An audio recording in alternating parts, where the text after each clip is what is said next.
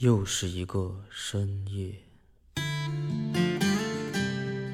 用声音满足味蕾，用美食讲述故事。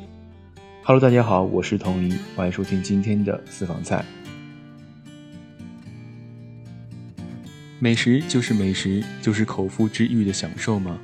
是的，如果这美食来自餐厅、酒店或者蛋糕坊，而自己做出美食则不止这些，远远不止。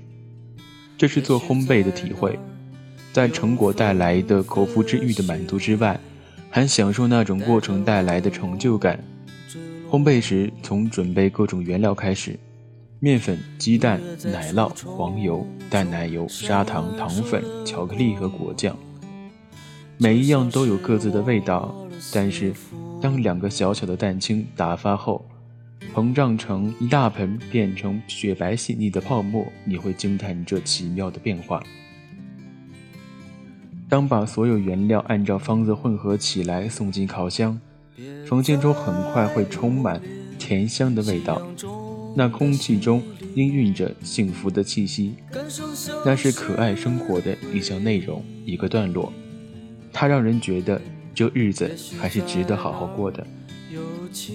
爱上烘焙以后，烤过很多东西：料足味美的比萨饼，胖胖可爱的小面包，丑丑的香甜的饼干。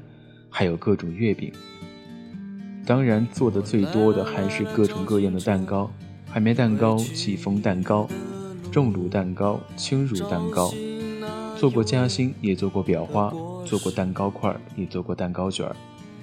用各种模具，圆形的、心形的、方形的、金属的、纸杯的、固底的、活底的。在各种蛋糕中，最喜欢的是轻乳的蛋糕。不像重乳蛋糕那么厚味儿，也不像海绵蛋糕味道那么单调。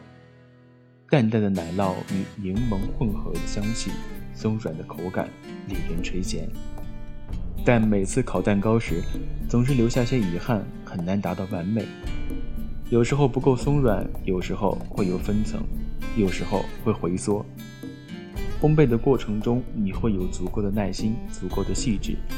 会有急切的期待和令人欣喜的结果，免不了也总会有遗憾或者沮丧。烘焙的滋味除了成功时的香甜，也会有失败时的苦涩。其实这不也正是生活的过程，生活的滋味吗？好了，今天的节目到这里就要结束了，希望你能够好好吃饭，好好生活。我是腾仪，我们下期再见。